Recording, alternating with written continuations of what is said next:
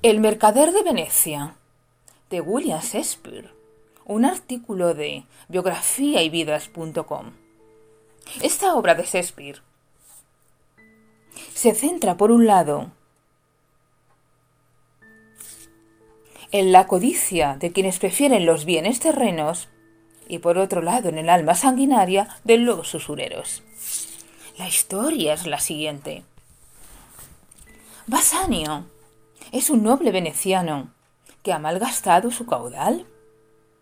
Pide al rico mercader Antonio, amigo suyo, tres mil ducados para poder continuar dignamente su noviazgo con la rica heredera Porcia, que vive en tierra firme, en Belmonte. Antonio no dispone dinero en efectivo, porque ha empleado todo su dinero en especulaciones de ultramar. Pero para ayudar a su amigo, para prestarle el dinero, acude a Siloc, un usurero judío, a quien había insultado por la usura que ejercía. Siloc, lleno de resentimiento, consiente en prestar el dinero a Antonio bajo una condición. Si la cantidad no es pagada el día fijado, Siloc tendrá derecho a tomarse una libra de carne del cuerpo de Antonio.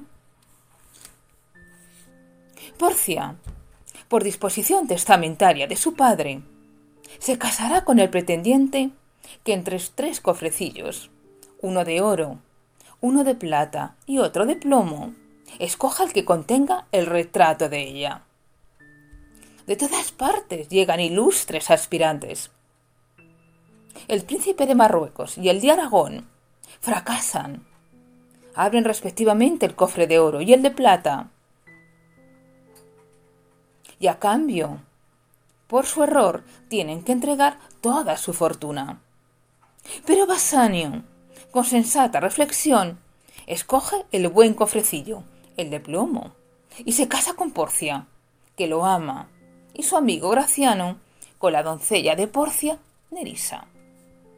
Mientras tanto, llega la noticia de que los navíos de Antonio han naufragado por tanto, su deuda no puede ser pagada en el plazo convenido. Y Siloc llega reclamando su libra de carne. El asunto es llevado ante el Dux. Porcia se disfraza de abogado y Nerissa de escribano, y sin saberlo sus maridos se presentan ante el tribunal para defender al buen Antonio. Después de haber intentado en vano obtener el perdón del judío, ofreciéndole el triple de la cantidad de vida. Porcia solicita que sea concedida la petición del hebreo, pero le advierte de que perderá su vida si se derrama una sola sangre de, de Antonio, puesto que la obligación solo le da derecho a la carne. Para ello, argumenta que Silox debe pagar con la vida el delito de haber atentado, siendo extranjero, contra la vida de un ciudadano de Venecia. El Dux perdona a Silox la vida, pero asigna la mitad de sus riquezas a Antonio y la otra mitad al Estado. Antonio renuncia a su parte si Silox se hace cristiano y deja su caudal cuando muera a Jessica la hija de Silo, que ha huido después de haber tomado el dinero de los cofres del padre para casarse con un cristiano llamado Lorenzo, y por ello ha sido desheredada. Siloc acepta.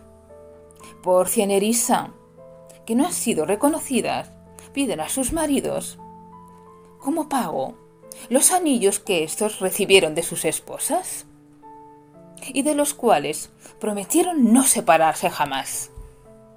Ellos los ceden después de haberse resistido en vano. Al regresar a su casa, sus esposas le reprueban aquella acción, pero al fin le revelan su identidad.